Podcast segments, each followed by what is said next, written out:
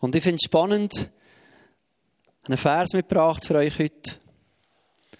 1. Korintherbrief im Neuen Testament. Da sagt Paulus, wisst ihr nicht, dass euer Leib ein Tempel des Heiligen Geistes ist, der in euch ist und den ihr von Gott habt und dass ihr nicht euch selbst gehört. Jetzt die, die mit der Bibel bewandert sind, können sofort sagen, stopp, stopp, stopp, Etienne, das steht nicht im Kontext mit irgendwie Gesundheit. Das, das geht darum, die Korinther haben wirklich ein Problem gehabt. Das war recht viel Perversion und sexuelle Unmoral in Korinth. Und wie ist das gekommen? Auch mit den Christen, die haben irgendwo angefangen, Sachen auseinanderzunehmen. Sie haben gesagt, unser Lieb hat nichts damit zu tun mit dem, was wir mit Gott haben, an geistiger Beziehung. Das einfach trennen auseinander. Er hat gesagt, das, was du mit dem Lieb machst, hat keinen Einfluss auf das, was du mit Gott erlebst. Hat ganz wilde Auswüchse gegeben mit ähm, Tempelprostitution und Verrücktzeug. Und muss sagen, Freunde, hm, ja, ist vielleicht nicht ganz optimal. Es hat Leute gegeben, die ihren Körper extra schlecht behandelt haben, weil sie ihn wollen verspotten sagen, das ist nur Materie, das zerfällt sowieso. Und Geist ist Gott. So. Aber unser Körper hat nichts mit Gott zu tun. So. Und Paulus erinnert hier Korinther, er sagt, wisst ihr was, ihr habt zwar hier eine Hülle, und die wird vielleicht vergehen, aber sie hat etwas Göttliches. Und sie hat einen Zusammenhang mit dem, was ihr mit Gott erlebt. Es ist nicht egal, wie ihr mit eurem Körper umgeht. Und ich werde das jetzt aus dem Begriff von sexueller Unmoral lösen und sagen, es ist schon nicht egal, wie wir mit unserer Hölle, umgehen. Und ich glaube, wir haben dort so zwei Herausforderungen. Wir haben ein Bild mitgebracht. Ähm, das Alte Testament redet immer sehr bildlich. Es ist wie ein Schattwurf auf das Kommende, auf das Neue. Also, wenn man im Alten Testament vom Tempel geredet hat Jesus dann gesagt, der Tempel, das bin ich. Er hat dann gesagt, der Tempel ist nicht das Haus, sondern der Tempel sind Menschen. Und das hat Paulus aufgegriffen. Sagt, du persönlich bist ein Tempel, weil Gott in dir drin möchte wohnen. Und ich glaube, wir haben die zwei Herausforderungen, wie die Juden auch hatten und die Korinther auch. Einerseits ist die Herausforderung, dass wir mit unserem, mit unserem Tempel, mit dieser Hülle, manchmal ein bisschen ignorant umgehen. Oder? Manchmal zulassen, dass sie verlottert, nicht gut dazu gucken. Und dann haben wir irgendwann so eine Kirche, wo, wo man merkt, der Zahn, der Zahn der Zeit hat daran knackt. Äh, man hätte es ein bisschen besser pflegen vielleicht. Und irgendwann ist sie so Schitterzweg, dass man sie sperren muss, weil es gefährlich ist. Dass sie ihren Dienst nicht mehr erfüllen kann. Wäre irgendwie dazu da gewesen, die Kirche, dass Menschen reinkommen und Gott erleben können. Aber weil man sie nicht pflegt, hat sie irgendwann den Dienst nicht mehr ausführen können. Auf der anderen Seite kippt man manchmal in so in die Verehrung hinein. Das Moment hat gegeben, auch gerade bei den Juden, wo der Tempel plötzlich Gott hat ersetzt. Wo das Haus ist wichtiger geworden als der, der drin wohnt. Das kennen wir auch Kirchengeschichte, oder? Wo man Kirchen so viel vergoldet plötzlich, dass es mehr um das Gold, um den Tempel geht, um, um Kunst und alles, als gar nicht mehr um den, der drin wohnt. Und wenn wir hier bildlich von Kirchen und von Gebäuden reden, hat das ja etwas mit unserem Leben zu tun dass wir genau in diesem Spagat laufen mit unserem Körper. Dass wir auf der einen Seite ein Extrem haben von unserem Körper vernachlässigen und sagen, ist mir irgendwie egal, dann wird der verfallen. Irgendwann komme ich in den Himmel, es geht denen um die Ewigkeit. So. Gucken nicht zu, wir machen nichts dafür. Buh. Hauptsache, ich komme irgendwann ab so. Auf der anderen Seite, und ich glaube, dort sind wir heute fast mehr dran, ist der ganze Körperkult. Wo wir in eine Tendenz reinkommen, manchmal, wo wir daraus Anfangen, statt der Stiftshütte machen wir daraus einen Tempel von anfangen vergolden. Ich finde es ein spannendes Bild, dass Gott im Alten Testament, als er zu Mose geredet hat, hat er gesagt, Mose, mach mir ein Haus. Ein einfaches Zelt tut es. Gott hat von Mose ein Zelt verlangt. Aus Teppichen, aus Stoffen, hat da schöne Sachen drin gehabt. Teil war auch ein bisschen vergoldet. Es war schön, aber es war praktisch, es war nützlich und beweglich. Und das haben Menschen daraus gemacht, oder Salomo ein Zeitchen später kommt, sagt er, und wir bauen Gott einen Tempel und alles aus Gold und verrückt und weiss nicht was. So. Und ich glaube, manchmal sind wir so in diesem Wahn noch. Dass wir aus dem praktisch Nützlichen wie überdrehen ein bisschen. Und sagen, ah, da muss alles perfekt sein und so. Und gar nicht daran denken, für was wir irgendwie das Zelt bekommen. Für was die Hülle, die wir haben, überhaupt da ist. Ich weiß nicht, wo du stehst, in diesem Spagat drin zwischen Ignoranz und Verehrung, ob es dir gelingt, einen guten Mittelweg zu gehen. Ich weiß nicht, wie du das hast. Ähm, aber wir stehen in dieser Herausforderung, wie gehen wir gut damit um? Und ich freue mich, dass wir jetzt das Interview machen. Ich habe Reto, ich habe heute Morgen noch einen Post gemacht auf, in, äh, auf Facebook. Ähm, geschrieben, Interview mit Dr. Reto König. Ähm, kommt doch. Und hat jemand hergeschrieben, das ist doch das Döckti Fadelboden. Das ist aus dem Wunderland, kommt da bei einem Skilager hier, Fadelboden. Zu ihm habe ich auch schon müssen, mit Skilagerpatienten. Coole Sache, wenn Worship läuft in einer Praxis und christliche Magazine rumliegen. Ich habe mir dann geschrieben, nee, das ist nicht das Döckti, das ist ein, das ist ein Arzt. Genau. ähm, hat nicht geguckt, was er geschrieben hat. Er tut gerne so diskutieren. So. Gut. Reto, herzlich willkommen. Gebt ihm doch einen herzlichen Applaus.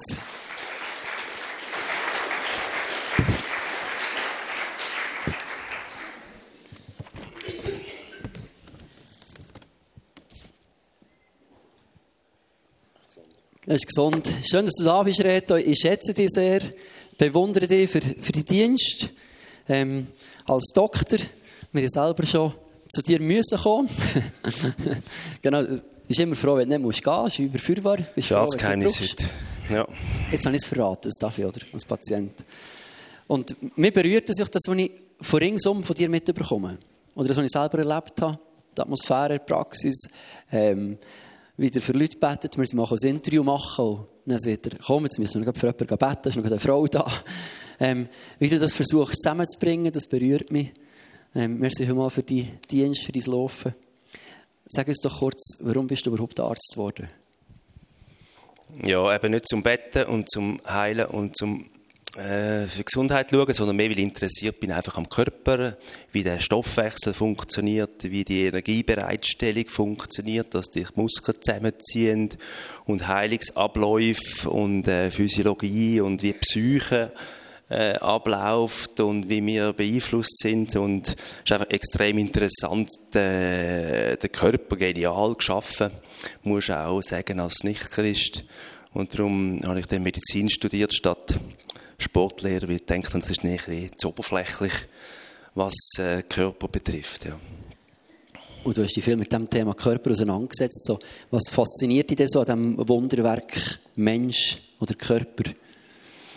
Ja, es ist eine geniale Sache, die Abläufe, die vorgehen im Stoffwechsel oder auch Energie, wenn du etwas isst, was passiert, bis da der Muskel sich bewegt. Und wie, was musst du machen, dass du so ein Sixpack bekommst wie der Typ? Hat mich als Junge natürlich fasziniert, oder? Wie musst du trainieren, dass Muskeln wachsen, dass du schneller wirst, dass du besser wirst, dass du höher kannst kumpen, dass du besser wirst im Tennis? Was musst du für äh, motorische Bewegungsabläufe ändern? Und wie kannst du das überhaupt beeinflussen mit Gedanken und, und, und? Da gibt es äh, beliebig viele interessante Aspekte mit zunehmendem Alter interessiert man sich ja weniger, was muss ich machen, dass man meine Muskeln sieht, sondern was muss ich machen, dass sie funktionieren. So, ähm, Thema körperliche Gesundheit, so, was ist für dich überhaupt gesund und was ist krank? Ich würde mich jetzt nicht festlegen äh, oder bleiben bei der WHO-Definition, sondern Patienten sagen zum Teil, ich bin gesund, machen nicht zu viel Labor und zu viele Untersuchungen. Also es ist sicher der subjektive Aspekt dass man sich gesund fühlt. Man hat kein Leiden, man fühlt sich wohl, man nimmt eventuell kein Medikament. Und ich von der anderen Seite, objektiv, sage ich, jemand sehr gesund, wenn seine Krankheitslast so tief ist, also wenn er wenig Diagnose hat, möglichst kein Medikament braucht, psychisch in einem guten Setting innen ist, kann schlafen, dann ist er für mich objektiv gesund.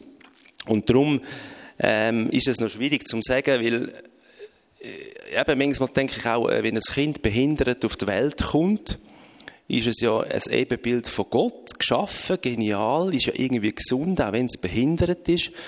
Ganz schwierig, den Zugang zu finden äh, zu, zu, dem Thema. Ja.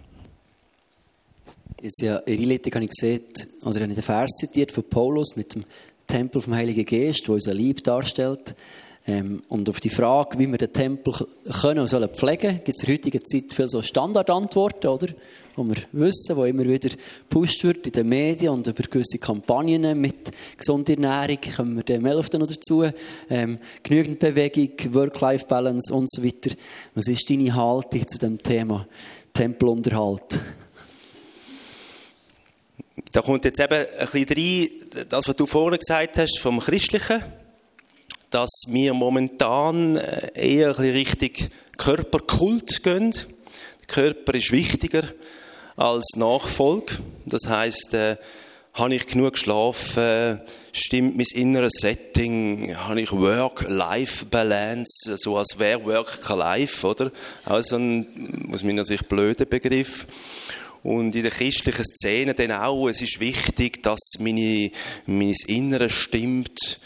Äh, wenn ich ganz stressige Woche habe, auf was verzichte ich? Auf das Morgengebet um 6 Uhr? Oder verzichte ich auf den Sport und aufs Schlafen? so Fragen sind, sind noch schwierig bei, dem, bei dieser Nachfolge. Und ich als Dökti, Eben, ich denke es auch, äh, ja, also ich lebe auch nicht so, vorne habe ich mit dem Daniel schnell geredet, der da vorne gestanden ist, und hat gesagt, was ich mache für mich, ist zum Beispiel die Siesta, auch in er, die 30 Minuten Mittagsschlaf ist für mich extrem wichtig, das ist so ein Pflege. Aber wenn ich denke, als Christ nachfolgen heisst ja in gewissen Ländern, jetzt auch wieder wie vorhin gehört in Afrika, in China, da kannst du den Körper vergessen, wenn du nachfolgst. Da wirst du eingesperrt, da tust du hungern, da wirst du misshandelt. Das ist dem Paulus auch so gegangen. Also Nachfolge heisst eigentlich, ich verzichte auf Körperkult. Ich verzichte bewusst auf Körperpflege, wenn ich Jesus nachfolgen will. Und das finde ich, oder wenn du in Mission gehst, früher sind alle gestorben an Malaria und, äh, und an sonstige Infektionskrankheiten. Oder sie gehen mit ihrer Familie, gehen aufwachsen in Afrika, wo keine medizinische Versorgung hast. Das heißt, sie be verzichten bewusst auf eben, sie opfern wie ihren Körper. Und ich denke, mein Job als Dökti ist mehr als ein bisschen, das Optimieren, den Körper so optimieren, dass sie nachfolgen können. Das heißt, halt Impfungen machen, dass sie nicht krank werden. Sie, wenn sie äh, Verletzungen haben, möglichst rasch und gut helfen, damit sie rasch gesund wieder werden. Da bei einem Herzinfarkt eine perfekte Behandlung, dass das Herz wieder pumpt, dass sie alt werden. Da habe ich glaube schon mal darüber geredet, warum das Sinn macht, dass Christen alt werden und gesund sind, oder? Ähm, und da investiere ich mich äh, vor allem gute Blutdruckbehandlung, äh, Zuckerbehandlung, damit Christen, Christen eben, oder auch die anderen natürlich, Vitalität haben, oder? Freude haben, Vitalität haben. Und äh, ich bin nicht nur für Christen, da ist klar. Es ist also nicht so, dass du bei mir fragst, Christen, nicht Christen, zwei Wahrzimmer rein genau. tust. Und... Ja. Okay, sind wir froh. und eben etwas, wo ich, ich muss wirklich sagen, wo ich anders rede als noch vor zehn Jahren, oder vor zwölf Jahren habe ich ja die Praxis übernommen, ist das mit dieser inneren, weißt, Disziplin, Härte zu sich selber. Weil ich bin jetzt eher so aufgewachsen, möglichst Disziplin, hart, äh, bist immer selber die schuld, wenn es nicht läuft. Wenn du dick bist, musst du halt weniger essen. Wenn du langsam bist, musst du mehr trainieren und, und, und. Und habe jetzt mehr gemerkt, dass, ich weiß nicht, wie es euch geht, aber die Härte, die zu sich so Herz sind, gesundheitliche, die eben durchtrainiert, fettfrei, faltenlos, äh, super Kleider, super so gestylt, oder? sind die nicht auch ein bisschen hart zum Vis-à-vis? -vis? Sind die nicht auch ein bisschen hart zu den Mitmenschen? Und ich muss ganz ehrlich sagen, ich bin zu hart in meinem Leben zu meinem Umfeld. Ich war immer so auf Leistung. Ich, ich, ich muss da wirklich zurückgehen. Ich muss mich, das, die Härte, die ist nicht so gut. Im Gegenteil, ich habe beobachtet, ich weiß nicht, ob das, ihr das auch macht, die, mit denen, wo du gerne zusammen bist, wo nett sind, wo barmherzig sind, wo liebevoll sind, sind eher die mit dem Büchli, eher die, die vielleicht einmal ein Bier trinken, eher die, die vielleicht halt ein bisschen träge sind und nicht rechtzeitig aufstehen. Also, ich weiß nicht, ob das, ich habe noch nie eine Studie gelesen über diesen Zusammenhang. Aber ich muss mich selber hinterfragen und sagen, was um was geht es eigentlich? Es geht sicher nicht einfach um, es geht um Liebe, es geht um Barmherzigkeit zu unserem Umfeld, um Nachfolge und nicht um einen Körperkult und höchste Disziplin zu sich selber, oder? Merci für das. Ähm, Finde ich spannend. Das war jetzt keine Aufforderung, dass wir alle einen Bauch suchen. Ähm, du hast auch mal gesehen, ja, ist auch verrückt, ähm, die Leute wollen manchmal fast gesund sterben heute. oder? ähm, das hat etwas. Wie hast du jetzt als Arzt in deiner Praxis, hast du viele verschiedene Leute, gibt es da Unterschied zwischen den frommen und den nicht frommen Patienten? Es könnte jetzt vielleicht scharfe Antworten geben, aber ich frage das bewusst, weil wir ja lernen Also bis es ehrlich, bitte. Es ist schwierig, auch da, ich habe das natürlich nicht statistisch ausgewertet und ich lebe in einem sehr frommen Umfeld. Oder? Ich muss ganz ehrlich sagen, es gibt keinen Ort, wo ich mir vorstellen könnte, schöner zu sein zum Arzt zu sein als in dem Kandertal. Und ich habe diverse Kollegen im Unterland und die, wenn die reden, das ist ein Traum da. Also, also muss ich sagen, es ist ein Traum mit, mit euch und mit dem Volk da zusammen zu sein und zu arbeiten. Aber trotzdem hat man natürlich auch, auch an fromme Patienten höhere Ansprüche, gell? Wenn einer sagt, der Reto fromm, oh, wieso verrechnet der so viel und so, wieso kommt der nicht gerade und so, äh, wieso fährt der, wieso ist jetzt der gerade an der Campermesse und will einen neuen Camper, oh, und das Auto ist, kostet aber auch noch recht viel. Das heißt, man hat höhere Ansprüche. Und bei den Patienten natürlich auch ein bisschen, oder? Es gibt Christen, die kommen in die Praxis und sagen, ich will nicht, dass der Blutdruck gemessen wird, weil das macht der König nur zum Verrechnen und zum mehr verdienen. Oder er sagt, das sind Christen, oder? Oder Christen sagen, Reto, die Zeit, wo ich jetzt im Wartezimmer bin, die tue ich dann dir auch verrechnen. Und dann habe ich gemeint, das war ein Witz. Und dann habe ich gemerkt, oh, das ist gar kein Witz der hat ernst gemeint. Und, äh, und das sind zum Teil die gleichen, die in der Gemeinde Zehnte geben, aber nur dann, wenn es eingesetzt wird für die richtige Sache in der Gemeinde. Oh, die Technik, das ist natürlich jetzt viel, ich glaube, ich gebe meinen Zehnten nicht mehr, oder? Oder braucht es denn die Plexiglasverkleidung da? Also es ist ein bisschen das sind die ähnlichen Leute, gell? Und, und auch die sagen, ja, Beratung bei den MPAs am Empfang, die ist gratis, aber möglichst nicht zum Reto, weil dann kostet es. Oder wenn ich verrechne zum Teil äh, Arbeit in Abwesenheit, oder einen Brief liest und gemäß Harmet sollen wir das verrechnen oder dürfen es verrechnen, machen wir natürlich. Ich gebe zu, ich verrechne zu wenig, ich könnte mehr. Aber dann sagen die, ja was, geh, und sagen, ich zahle das sicher nicht, ich bin ja nicht bei dir gewesen, du kannst nicht einfach einen Brief lesen und das noch verrechnen, oder? Und ich, das ist natürlich Christen und Unchristen und ich, ich weiß nicht, ob die Christen besser sind. Aber ich habe jetzt da gerade ein paar Christen im Kopf, die so sind. Ich will einfach damit sagen, es ist, es ist natürlich ein Dilemma, gell? Und ich, die andere, warum ist das Gesundheitswesen so teuer? Weil wir möglichst viel verdienen wir im Gesundheitswesen. Also wir, oder? Wir sind ja auch ein Problem. Also der, der Medikament herstellt, aber auch jeder Arzt und jeder Pflegende, jedes Spital, jeder Hersteller von Hüftprothesen oder technischen Mitteln will natürlich auch gut verdienen. Äh, klar will er Gutes tun, im Inneren irgendwie, aber er will mehr verdienen. Ich tue meine Praxis die ganze Zeit optimieren mit den Abläufen, damit äh, Ausgaben und Einnahmen stimmen. Und, äh, und ich kann so, so leben, oder? Das ist schon ein, ein Problem auch. Aber die Erwartungshaltung von der Bevölkerung ist enorm, ist enorm. Also von den Christen auch. Wir sind extrem unter Druck. Wir müssen, wir müssen die perfekte Medizin machen. Wir müssen alles wissen von allen Spezialisten. Wir müssen sofort bieten. Äh, man darf nie warten, auch Christen nicht, oder? Eigentlich ist ja nicht falsch. Warum dürfen die weniger äh, aber es ist schon der Druck, oder auch ein, kommt gerade so eine, christliche, urchristlich, also wirklich, wo wirklich das Gebet und heilig und charismatisch ganz hoch ist, mit 90-jährig kein, ich, will, ich fühle mich gut, ich will keine Medizin und keine Prophylaxe und gar nichts. Und ich habe ähm, der schon Jahre gesagt, das wäre gut, wenn der Blutdruck vielleicht nicht 200 wäre, oder? Also ich meine, ein bisschen tiefer und so, oder? Ich will ja nicht hohe Ansprüche, aber ein bisschen, ja, könnte man schon ein bisschen und so. Nein, nein, nein, nein, das Zeichen ist ganz des Teufels, Pharma und so, oder? Puh. Und das ist das ganze Verschwörungstheorien, oh, ganz schlimm, oder? Und dann hat sie mit 91-Jährigen einen akuten Herzinfarkt. Und dann, dann geht dann aber die Post ab. Hey, Rega muss aber sofort da sein, ohne Verzögerung, maximale Behandlung, Inselspital, Intensivmedizin, Top-Produkte, also alles he, geht dann also ab mit 91 von dieser Patientin, wo alles abgelehnt hat und sämtliche prophylaktische, sämtliche Ratschläge sind nicht gut gewesen, des Teufels und nachher beim Herzinfarkt dann aber Vollgas. Und das ist auch das Dilemma, wo wir drin sind, ist ganz schwierig. Ganz, ganz, ganz schwierig. Und ich kann auch nicht einfach verurteilen und sagen, was ist denn das Blöds, jetzt stirb doch einfach. Sondern, äh, äh, bist ja selber die schuld, hast ja nicht wollen, oder? Das, kann, das kannst auch nicht sein, oder?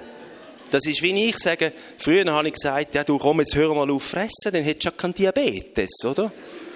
Und heute sage ich plötzlich, du, also, was kann ich dafür, dass ich so diszipliniert bin? Also, bin ich da selber die schuld? Und genau so, du kannst sagen, Medizin brauche ich nicht, plötzlich hast du einen Herzinfarkt. Das kann sich doch ändern.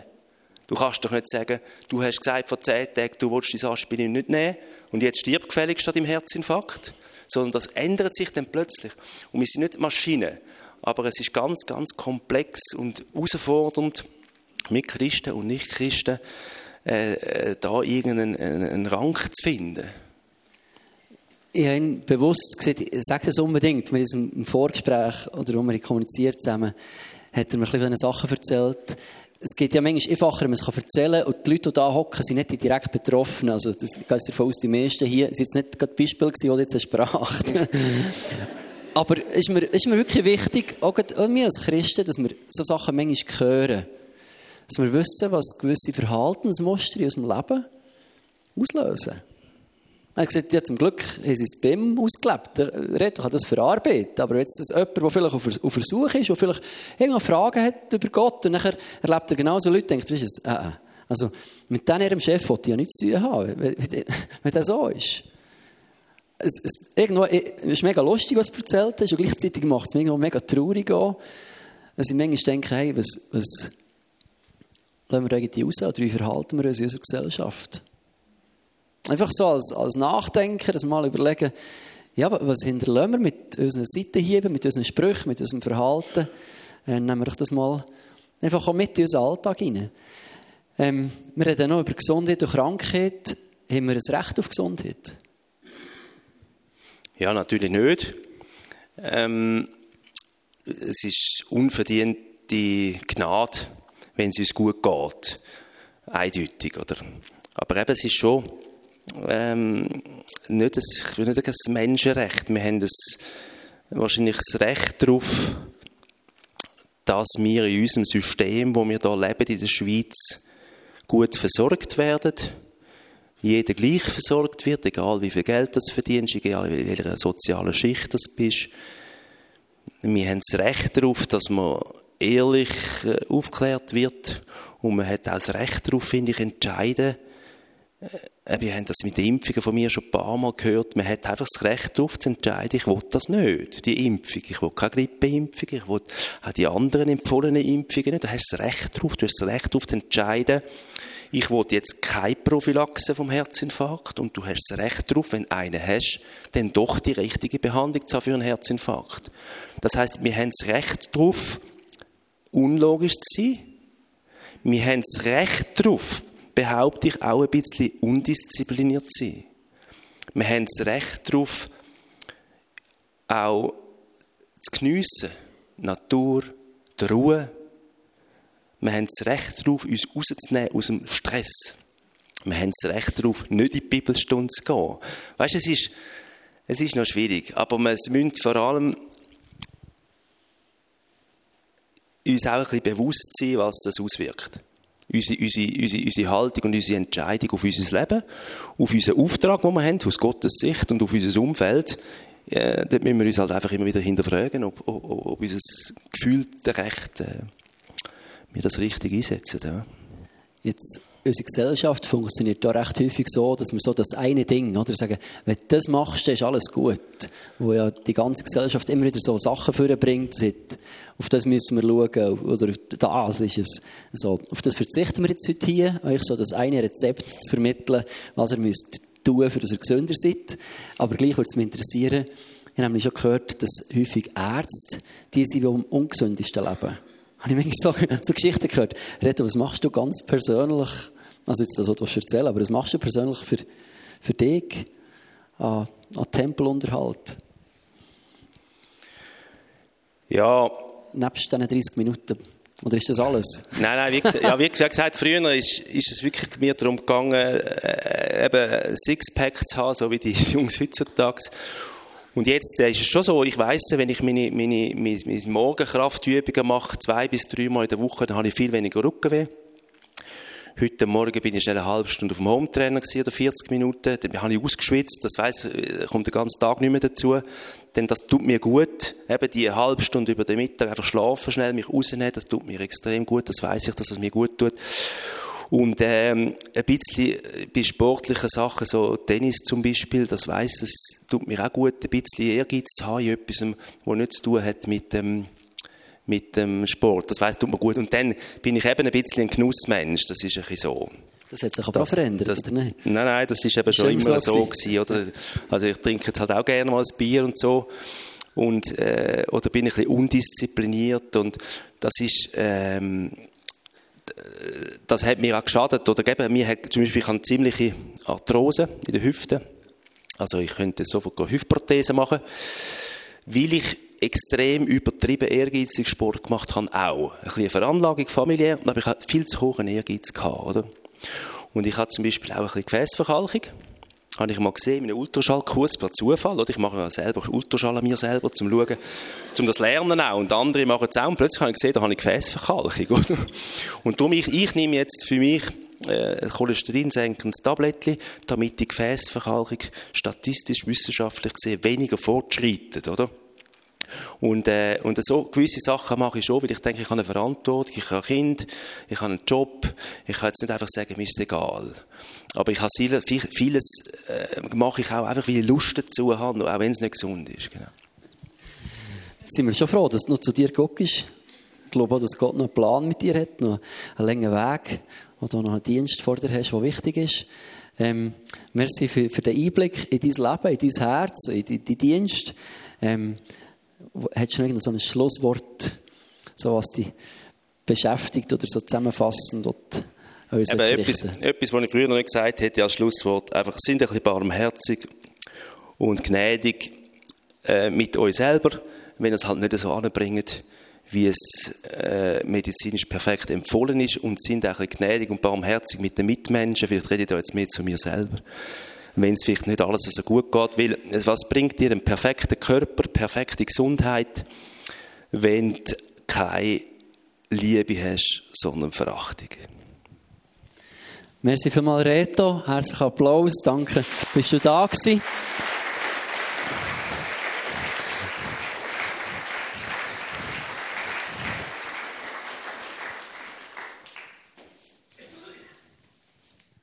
Wir haben gesehen, die Idee ist nicht, dass er noch Sprechstunde hat, sondern ist wirklich, also, habe ich gesehen, nicht er.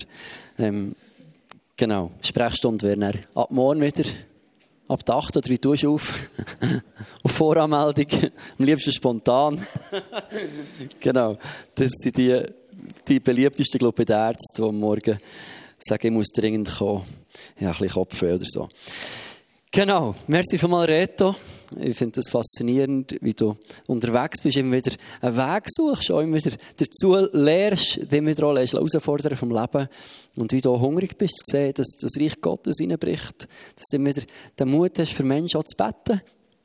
Und so beide Wege gehst von natürlicher Behandlung, das wir machen können, und gleichzeitig erwarten, dass Gott reinbricht, etwas tut. Du wünschst dir auch weiterhin viel Gnade mit dem ganzen Team, mit dem Dienst.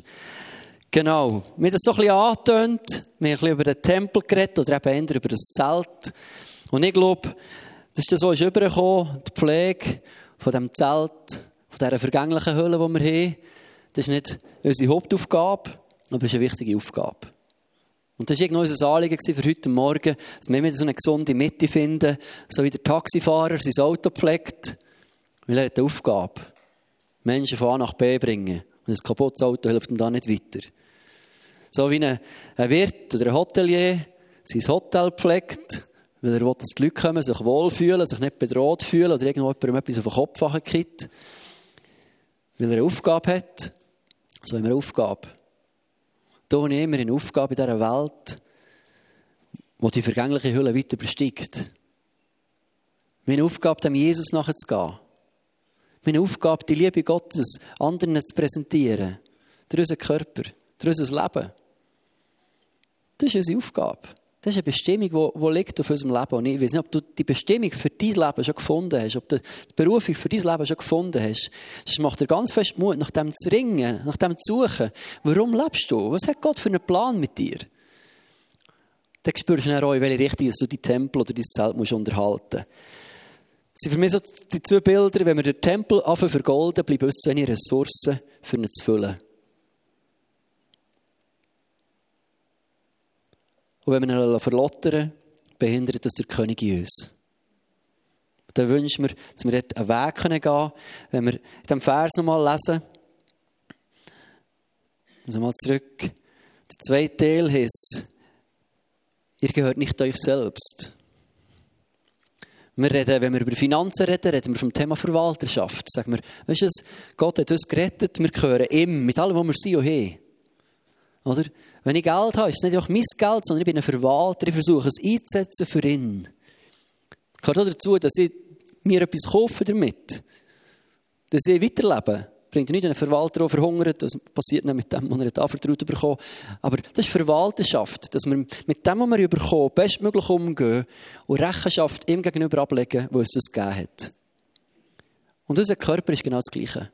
Wir haben von ihm und er gehört ihm. Und er ist für ihn. Er ist sein Tempel. Er ist sein Haus. Er ist sein Zelt, wo er drin möchte wohnen. Und haben wir eine Verantwortung und gleichzeitig ein Dreh, das so schön sieht, und wir dürfen auch entspannt sein. Dass auch der Druck von dem Gesundheitswahn und Schönheitswahn und der Körperkult, dass er so einfach wegbricht im Wissen, ja, wir, wir stecken da in einer Hülle fest für eine Zeit. Und die Hülle, die wird irgendwann verkehren. Vergehen. Bei ein paar kommt es ganz abrupt auf einen Schock her wo tragisch ist, das ist auch schwierig, manchmal zu verarbeiten. Bei ein paar kommt schleichend, auch verbunden mit Schmerz und allem.